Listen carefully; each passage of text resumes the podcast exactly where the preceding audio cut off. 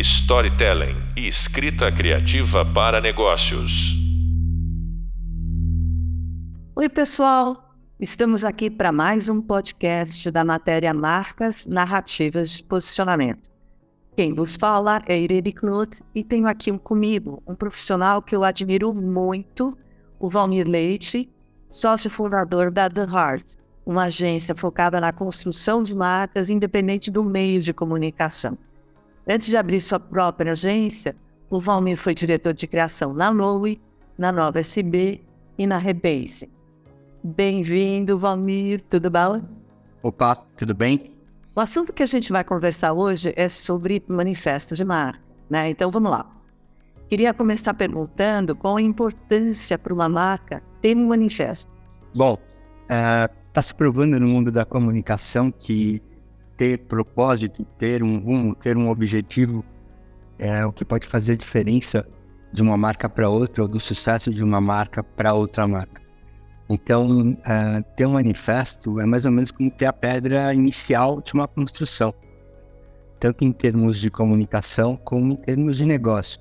Especificamente falando sobre a, sobre a comunicação, uh, a importância desse documento, ou esse pensamento colocado no papel, é deixar claro para toda a cadeia com quem a empresa vai se relacionar, com quem a marca vai se relacionar, qual é o objetivo dessa marca no mundo, né? Porque nós existimos. Então, o manifesto também indica uh, sobre quais princípios uh, essa marca está sendo, está uh, se fundando, está começando, está querendo atuar. Ela ele também sinaliza a maneira como eles fazem. Então dá até para falar que a gente pode ter no manifesto uma, uma mistura entre visão e missão. Porque além de trazer o que qual é o propósito da marca, ele também uh, tem a capacidade de, de falar do tom de voz, né, de mostrar um tom de voz mais formal, um tom de voz mais, mais humano. O manifesto acaba servindo como um guia, um farol que vai guiar é, todas as pessoas que vão entrar para fazer parte desse, dessa empresa, desse empreendimento, desse movimento. Legal. E aí, especificamente em relação à comunicação, né, que a gente fala, hoje a marca tem uh, um monte de pontos de contato, né? São os são mais óbvios ou até aqueles que ninguém considera muito, que, por exemplo, é o saque de uma empresa, né? E qual o papel do manifesto na construção dessa comunicação da marca em todos os seus pontos de contato? É, continua sendo fundamental é, a marca ter um manifesto claro sobre quais são suas intenções. A gente costuma dizer aqui na agência que um manifesto ele tem que ser entendido pelo CEO e pelo cara que trabalha na portaria. Isso significa, pela pessoa que trabalha na portaria, significa que ele tem que ser acessível a vários públicos. Então, um manifesto nunca é determinado, ou quase nunca é determinado, para falar com somente um tipo de público. Ah, quero falar só com os caras que fazem que fazem parte do conselho da companhia, do board, da direção, não. O manifesto de marca, ele tem que falar com todo mundo.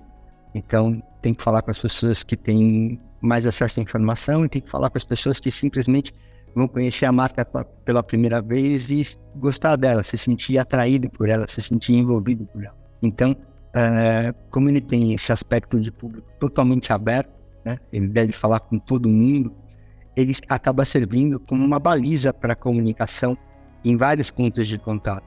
Ele é capaz de estabelecer uh, uma intenção, o que a gente faz, o porquê que a gente existe, ele é capaz de estabelecer um tipo de linguagem também, porque geralmente os manifestos são uh, textos de um minuto, um minuto e alguma coisa, que, que vão carregados de imagens. Né? E nessas imagens, nesses, com, essas, com esses significados todos, a gente acaba retratando muitas vezes, muitas vezes o target da marca, muitas vezes é, em, que, em que clima de linguagem a gente está falando, se é uma companhia de tecnologia ou se é uma companhia é, de carros voadores. É, o manifesto acaba traduzindo não só o que a marca pode dizer, mas para quem ela vai dizer e principalmente como ela vai dizer, né? ou seja, com que tipo de linguagem. E isso acaba é, determinando uma cascata de, de, de, compromissos da marca. Porque se você tem um manifesto bem construído, provavelmente esse manifesto vai estar no seu site, né? Se ele vai estar no seu site, provavelmente as suas redes sociais vão ter um pouco desse manifesto é, cortado, como a gente fala, não cortado, mas em, em tempos menores. É, como um manifesto de um minuto e meio pode funcionar, por exemplo, no, no Reels do Insta, é, em filmes menores. É, então, é, o manifesto acaba sendo a base para uma série de outros pontos de contato. E aí o que tem que existir, sem dúvida nenhuma, é um entendimento do que ele realmente quer dizer, porque quando você faz o corte para síntese, você não pode esquecer de dizer aquilo que você quer dizer com um minuto e pouco. Então, além de ser uma base confiável em guia, em farol, como eu já falei na primeira resposta, ele acaba sendo determinante também em forma, em cor, em tom de voz. Uh, ninguém imagina que um manifesto, por exemplo, como a gente teve aqui no Brasil há pouco tempo, um manifesto do Nubank, super bonito, ele já traz ali uh, o color code do banco, ele traz ali uh, a possibilidade de você falar de uma maneira mais jovem com as pessoas. Perfeito. E o que, que você precisa? Você já escreveu diversos manifestos, né? Eu queria antes até falar de como é o teu processo criativo para escrever o manifesto. É, eu, eu, costumo citar bastante o Hemingway nessa parte, porque ele fala que para escrever, não necessariamente um manifesto, ele fala que para escrever o que a gente precisa é de tempo de bunda na cadeira.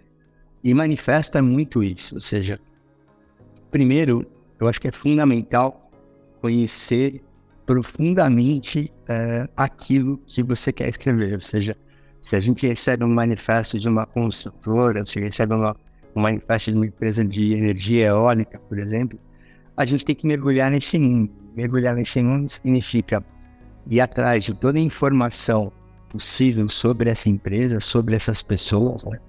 porque as empresas são feitas de pessoas e os manifestos quase sempre são o que as pessoas pensam sobre essa empresa ou essa marca que elas atuam.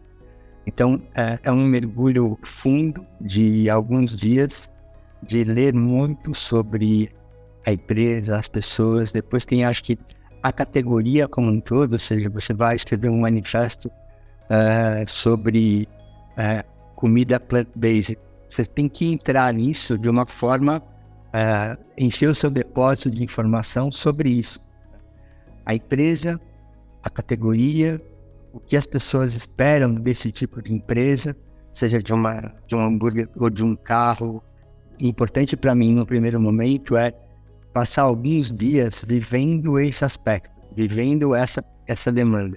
E aí vai desde ler a vida do fundador da empresa, que isso aconteceu há mais de 50 anos, até ver o que esses caras pensam para o futuro. Depois que tudo isso está, de uma certa forma, sendo absorvido, enquanto tudo isso está sendo absorvido, eu começo a concatenar as coisas de uma maneira que eu começo a estabelecer uma linha meio lógica, né? Porque o manifesto, ele acaba sendo uma timeline também, porque ele parte de uma intenção até chegar numa, numa possível realização.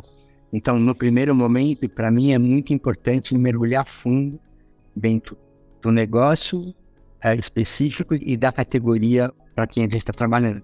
Ótimo. E, uh, digamos, o que você precisa em termos de informação, você já colocou? Tem mais alguma coisa para que você começar a escrever o manifesto? O que você precisa? Muitos dias, acima de tudo.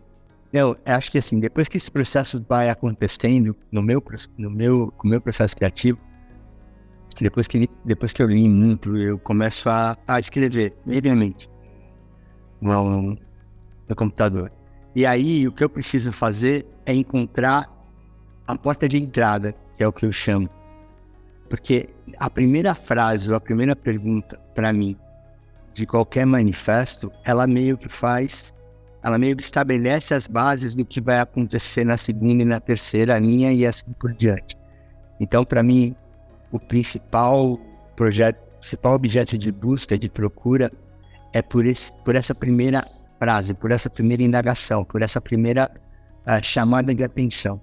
E ela é sempre muito particular, porque uh, a gente vai procurando maneiras, né? como será que eu começo a falar para essa pessoa que eu quero entreter agora, com quem eu vou conversar, é, como ele vai ficar interessado? Então, por exemplo, é, a gente há pouco tempo estava fazendo um manifesto de uma empresa, de um grupo grande no Nordeste que, é, que queria se modernizar e queria se mostrar como, como um grupo pronto para o futuro. Ao mesmo tempo, eles têm uma, uma, uma referência cultural do passado muito importante. Então, é, é meio, era meio antagônico, assim, porque era uma vontade de falar do futuro, mas sem perder é, os laços com o passado. Eu fico batalhando entre esses mundos até encontrar uma união, né? É, e a união que a gente encontrou para esse caso foi fazer uma pergunta. Foi falar simplesmente que aquele grupo nunca teve medo do novo, né? Eles apostaram no novo há 70 anos atrás. Isso imediatamente me leva, me dá o gancho para justificar tudo que aconteceu no passado, mas sempre com essa atitude corajosa de não ter medo das mudanças. Então, quando eu acho esse começo, depois de um tempo, né?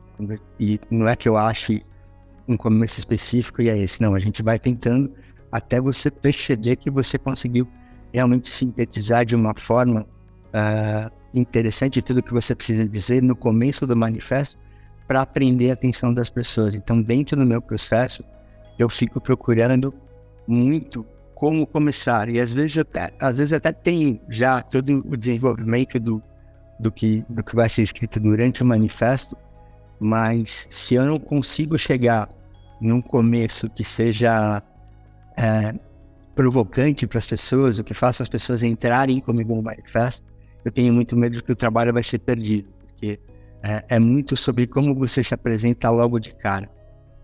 Quando você começa com a, até é interessante que você está colocando, você está buscando a abertura, né, a porta de entrada. Mas no caso, você já tem a assinatura da marca, né? Em alguns casos, sim. Em outros casos, não, porque eu acho que tem uma, uma. Nesse caso, por exemplo, a gente não tinha uma assinatura de marca, a gente tinha a necessidade de abrir a porta para um novo e para uma nova abertura, para uma nova uh, assinatura de marca.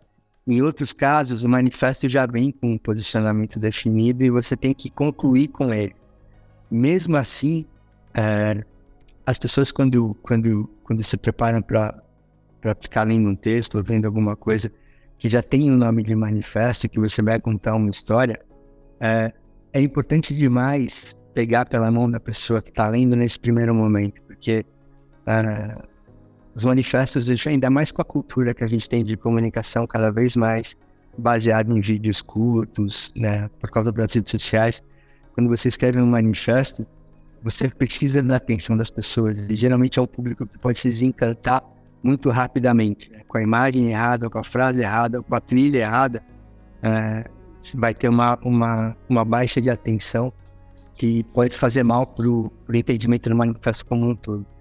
Então, acho que dentro do processo e tem a abertura, né? Como a gente começa o assunto, tem possivelmente uma linguagem uh, cinematográfica que a gente escolhe e aí vai de acordo com, com a categoria ou a, da marca ou do, do negócio. E a escolha da trilha, que também é super importante, sobre qual uh, rolam sempre muitas discussões, porque uh, trilha sonora e música, todo mundo entende um pouco. Fazer esse equilíbrio funcionar uh, entre essas três coisas, ou seja, o que o texto diz, o que ele mostra e a emoção que ele pode trazer através da trilha, é, é o desafio grande de ter um manifesto bem construído. Legal. O, eu até vou aqui abrir um parênteses, né? Porque uh, quando o Valmir fala de vídeo e de cenas de uh, trilha, é porque muitas vezes para apresentar para uma diretoria, para um conselho, para o cliente, a, a agência faz esse monstro, né, de uma seleção de cenas, uma trilha, para que depois isso seja um documento de uso interno. Muitas vezes até vai para comunicação, né? Valmir, para você escreveu um manifesto, você tem alguma coisa que você usa como inspiração? Sim. Uh, geralmente a gente olha o trabalho que tem pelo mundo afora, né? Tem coisas que. A propaganda tem uma. A propaganda, a comunicação tem, tem alguns exemplos muito bons de, que, de como uma, uma verdade ou um propósito é, toca a vida das pessoas. Então, o que eu procuro fazer, é, geralmente, é ficar buscando referência fora, logicamente, aqui também no Brasil, mas tentar pegar um pouco de histórias curtas, né, de vídeos é, onde, onde a gente tem uma grande intensidade, um ápice de emoção, um ápice de, de não cinematográfico, mas um diálogo bem construído. Isso também tem como base cinema e, e literatura, mas geralmente uh, eu costumo entrar em, plataformas de, de, de, cinema, de vídeo, e fico pegando um pouco das referências que eu vejo acontecerem no dia a dia. Então não é uma coisa uh, específica, ah, vou, escrever um manifesto, tenho que ir no YouTube e procurar manifestos. Se você for no YouTube e procurar manifestos, você provavelmente vai encontrar algumas coisas. Mas não necessariamente essas coisas são as melhores para a gente escrever um manifesto. A ordem é uma história bem contada, uh, que geralmente vai com, como a gente falou, com uma ideia de, de linguagem cinematográfica e trilha. Isso você não encontra só num produto comercial, você também pode encontrar isso uh, em discursos de formatura, como rola muito na, na web, até tem os famosos discursos do, do Steve Jobs. E, e, então o que eu procuro é tentar pegar alguns momentos de vida interessantes, onde, onde, acontece, onde acontecem referências interessantes, para poder transformar isso em comunicação. Então, não procurar só no mundo da comunicação é uma boa dica para quem quer criar um manifesto, ou seja, procurar em outras histórias, em outros lugares. Perfeito. Uh, você tem algum manifesto para você é referência? Muitos. Eu me apaixono por alguns manifestos, eu fico vivendo com eles uns dois ou três meses, depois eu me apaixono por outro. Uh, e, e ultimamente assim, tem, tem alguns manifestos que eu acho que são sensacionais, são, são é, assim, mais de, de, do que falar só sobre uma máquina, eles falam sobre atitude também. Então, uh, eu gosto muito de todo o trabalho que, que é feito pela Nike uh, em termos de, de comunicação, né? Tem a campanha que chama Greatness, que é, assim, é um espetáculo, uh, é um manifesto, né? Porque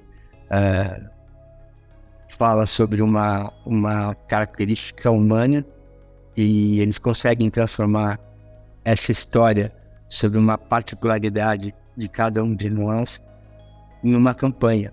Assim como Impossible is Nothing também é um, para mim é um manifesto. É, Impossible is Nothing é da Adidas, né? Foi quando a Adidas fez uma mudança é, de marca, justamente tentando responder a tudo que a Nike fazia. É, também é um manifesto super marcante para mim. É, os filmes do Google ao, ao, no final de ano, de cada ano, também são manifestos onde a gente faz uma constatação sobre o que está acontecendo no mundo, como foi o ano que acabou de passar e o que a gente quer para o futuro. Um manifesto que eu falei há pouco, que eu acho muito bom, para mim um dos mais legais também no Brasil, justamente é o manifesto de Nubank, com a, com a participação da Anitta, que fala sobre a visão do Nubank uh, sobre o futuro. E, e para mim, assim, é super bem construído, uh, fala diretamente com as pessoas. Esses são manifestos que vão para televisão, são manifestos que viram uh, peças de comunicação importantes, porque eles, além de falar da crença da marca, eles falam da vida das pessoas. Né? não são uh, statements que são como uh, Impossible is Nothing, que fala que nada é impossível, né? Uh, acaba virando uma lição de vida para muita gente. Então, quando um manifesto consegue essa conexão com as pessoas, ele vira uma grande referência não só de comunicação, mas também de um modo de viver, né? um tipo de atitude. Legal. Claro que texto do manifesto, quando ele sai de você, quando ele, você consegue digitar e tudo, escrever esse texto, né? Claro que depois ele passa por todo um processo de aprovação dentro do cliente, né? Queria que você explicasse um pouco essa etapa. Bom, aí é uma, é uma etapa complicada, porque teoricamente é, um manifesto deve reunir as ambições e desejos de muita gente. São as pessoas que fazem parte de uma marca, são as pessoas que fazem parte de uma empresa. Então, quando você é, coloca na mesa, depois de um tempo de trabalho, é, tudo que você escreveu, tudo que a pessoa colocou em papel, perante outras 5, 10 que tenham que aprovar, é, a gente enfrenta várias, várias diferenças de opinião, porque o consenso sobre um texto que deve demorar, sei lá, uns dois minutos para ser lido, é, que traz tanta informação, que tem tanto a acrescentar, que aponta tanta dire tantas direções, ele geralmente tem muitas interpretações e tem aquela pessoa que acha que deve ser assim, mas mais formal, a outra que acha que não é isso e sim uma outra coisa. Então é sempre muito complicado. Não é uma tarefa fácil, porque ele traz muita informação, ele traz muita. Uh, além da informação sobre a empresa, sobre a marca, ele traz o propósito da companhia. E aí, cada, um, cada uma das pessoas que aprovam de manifesto pode ter um, uma coisa específica. Né? E até é um trabalho de construção, não tem dúvida. É, nem a agência, nem o profissional é dono do manifesto. O dono do manifesto é o cliente. Mas é, quando você tem que passar por vários níveis de aprovação, as pessoas veem as coisas é, de, uma, de uma forma mais é, limitadas, né? Porque o cara do marketing vê só se aquele manifesto diz tudo que o marketing precisa dizer. Uh, a pessoa uh, de negócios, o CEO, ele já vê se, além do marketing, aquele manifesto fala tudo que a empresa precisa dizer. Então, o cara de tecnologia também, será que a gente está mostrando? Estamos falando de tecnologia?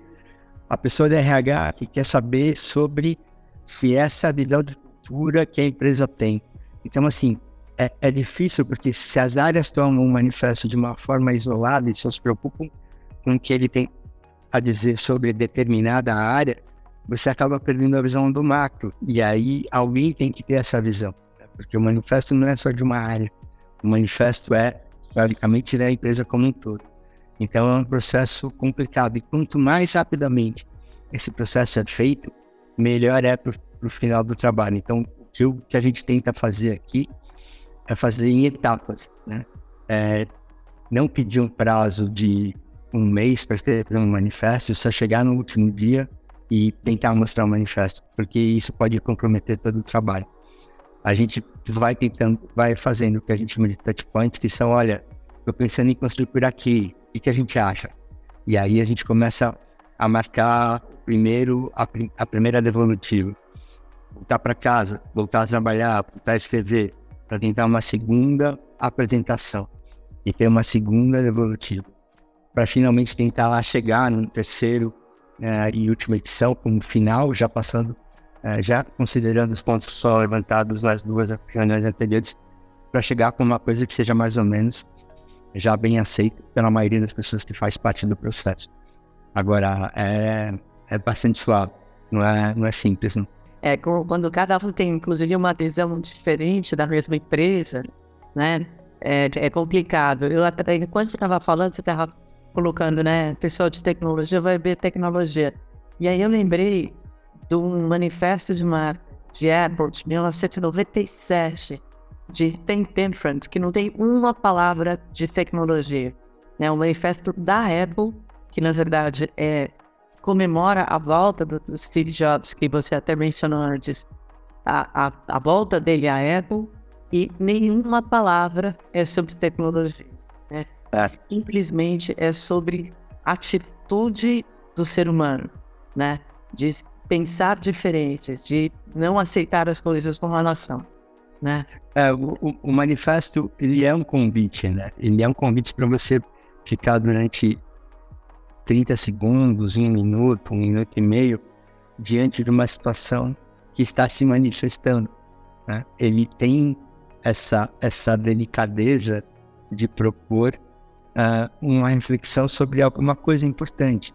Uh, e eu acho que, como você falou, totalmente certo, ou seja, É, a beleza e o convite, eles têm que estar de acordo com, com as expectativas de quem está pagando esse manifesto também. Então, é, é muito difícil em algumas empresas que são né, gerenciadas por vários setores ao mesmo tempo, essa, essa, essa visão única, como você disse, é, é bastante complicado, porque é, cada um tenta sempre retratar o melhor do que faz, mas o melhor é de todos naquela hora.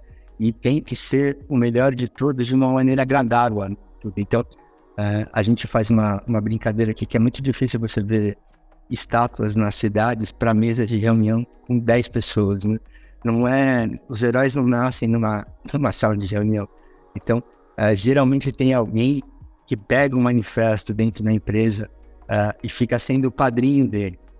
E essa pessoa tem, às vezes, a condição de estabelecer uma relação com o um grupo para poder seguir com o manifesto de uma maneira que ele seja popular, que ele não reflita só o que acontece lá dentro, né? mas que ele tenha a ver com o que acontece na vida das pessoas.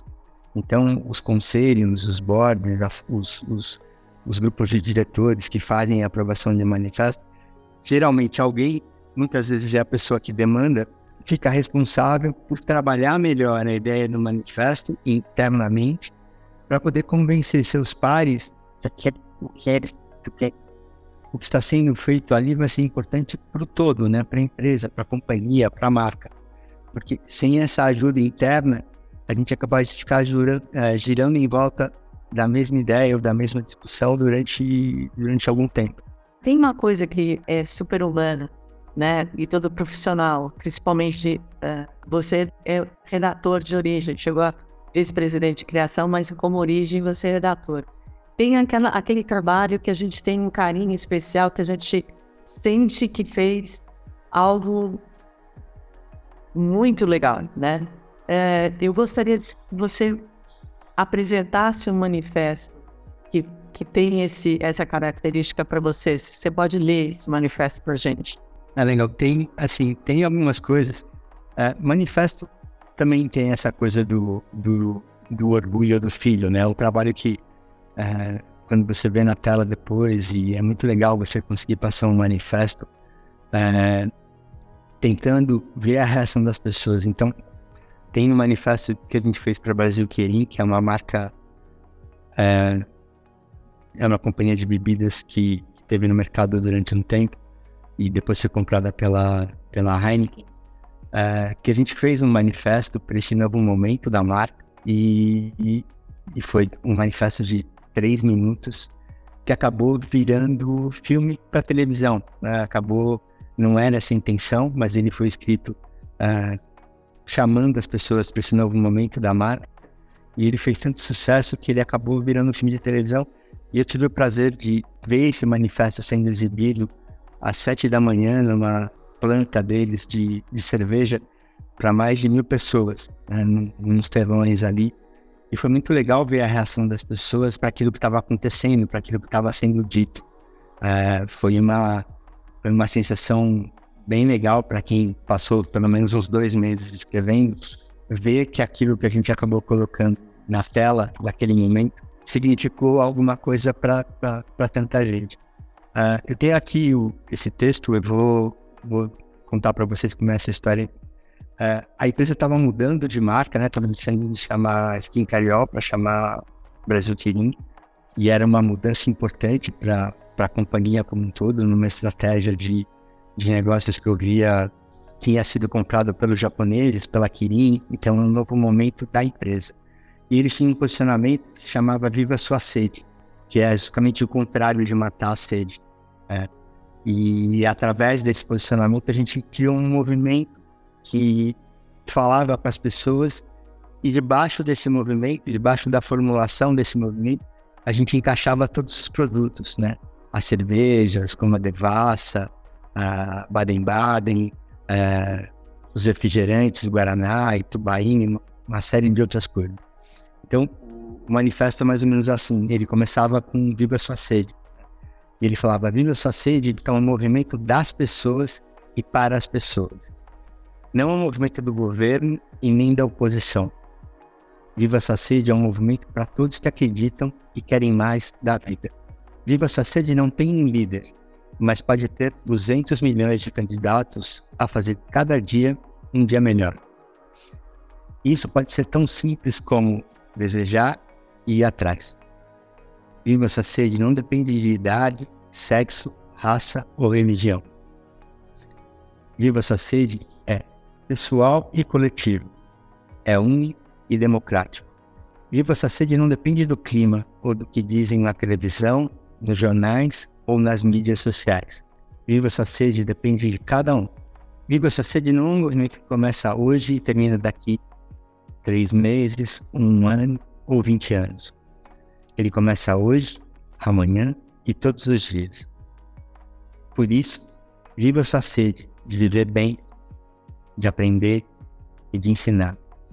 Viva sua sede de tradição. Viva sua sede de amigos e de diversão. Viva sua sede de viver junto e de ser único. Viva sua sede de energia e de gás para começar de novo. Viva essa sede de reviver e de viver do seu jeito. Viva essa sede de balada e de prazer sem culpa. Viva essa sede de saúde e até do que está por vir. Viva essa sede de família reunida aos domingos. Viva essa sede de preservar e de um futuro sustentável. Viva essa sede de ajudar e de respeitar a sede dos outros. Viva essa sede é a escolha de uma companhia que todo dia quer inovar, fazer melhor e diferente para atender todas as suas sedes. Por isso, eu queria convidar você a participar desse movimento. Não mate sua sede viva todas elas. Brasil Quirim, viva sua sede. Foi mais ou menos que a gente uh, encaixou, que era, um, era um, um primeiro momento onde a gente fala, convida as pessoas a participarem desse movimento de viver cada sede que elas têm. Uh, no texto, então, a gente fala de comportamento, a gente fala uh, de movimentos democráticos, a gente fala do que está um dia na vida das pessoas para num segundo momento começar a fazer o link de cada uma dessas redes com cada uma com cada um dos produtos que a companhia tem. Né? Então a gente vai uh, depois que a gente saiu do geral, depois que a gente convidou, a gente vai descendo na última parte do manifesto para falar de cada uma das coisas e assim a gente conseguir encaixar uma companhia que tem 13, 14, 15 produtos diferentes no portfólio de produtos como eles têm. E, e, e as pessoas sentiram e vivenciaram muito bem essa união entre comportamento, que era o que pedia o posicionamento, e o casamento com o produto, que era o que eles precisavam começar a fazer cada vez mais para poder uh, ter a companhia num primeiro momento, num, num momento novo, ter um ano de sucesso e ter uma marca estabelecida. Então esse equilíbrio foi muito, foi muito importante para o projeto como um todo. Eu lembro que, inclusive, não é só mudança, né? Eh, dentro da empresa, com a venda da Skin para o grupo japonês, é, isso marcou uma, uma, uma, nova liderança lá dentro e toda uma nova cultura, né? Que precisava ser bem delimitada, né? É, tem... e... Fala, desculpa. Imagina, eu ia falar que sim, que isso era uma coisa importante, as pessoas se verem representadas ali por esse novo momento também. É, exato, exato. Tem algum outro manifesto que você gostaria de dividir com a gente? Não, então, eu tenho, tenho um manifesto que eu gosto bastante também, que, que a gente fez para a TV Gazeta há muito tempo atrás, quando a TV Gazeta decidiu uh, ter um jornal unicamente para São Paulo. Né? Então, eles fizeram um estudo que eles perceberam que se eles entrassem no mesmo horário para tentar competir com o SPTV, o Jornal da Record, o SPT, que falam sobre tudo que acontece eles teriam menos possibilidades de serem vistos. Então eles tomaram uma decisão uh, corajosa para a Gazeta, a TV Gazeta na época, de fazer um jornal especificamente sobre a cidade de São Paulo, nem sobre o estado de São Paulo, mas a cidade de São Paulo. Uh, e assim eles tomaram essa decisão, contrataram uh, uma consultoria para fazer um posicionamento, um manifesto e a gente foi convidado para fazer. E eu gosto bastante desse, desse manifesto porque ele é muito a minha cara, já que eu sou bastante paulistano. Ele começa mais ou menos assim. Não é à toa que o paulistano usa tanta expressão o meu. Deve ser porque aqui eles sabem que cada conquista é de verdade seu. São Paulo é a cidade das oportunidades, do meu amor, do meu filho, do meu time, do meu sonho, da minha esperança, da minha vez. Todos os dias são mais de 12 milhões de pessoas percorrendo ruas e avenidas para mudar de vida e conquistar o mundo. Quem vive aqui gosta e desgosta, ama e odeia, acha ruim e acha graça. Dá para explicar a pressa, a pressa, não entender o trânsito e reclamar da chuva. Mas ninguém, ninguém mesmo, tira de você a certeza de que você está no lugar certo, o lugar que você escolheu. E de que é preciso estar sempre ligado, plugado, antenado, ouvindo, vendo, falando e atento. Porque tudo que acontece por aqui, o meu negócio, meu trabalho, minha casa, minha cidade, minha escolha, meu orgulho. Por isso, o, o meu, comemore, porque agora até uma TV e um jornal só para falar da sua cidade, você tem. Já estava na hora da cidade ter uma TV assim. Nós também escolhemos São Paulo, TV Gazeta. Tudo acontece em São Paulo. Maravilha, maravilha. Bom, Palmiro, eu gostaria imensamente de agradecer a tua participação aqui nesse papo sobre marcas, narrativas de posicionamento quando a gente falou sobre o desenvolvimento de um manifesto de marca. Lembrem que no e-book você encontra o passo a passo de como escrever um manifesto, que também foi apresentado na videoaula. E no próximo podcast vou apresentar mais manifestos de marca que não couberam nos 15 minutos da videoaula. Não perca! Storytelling e escrita criativa para negócios.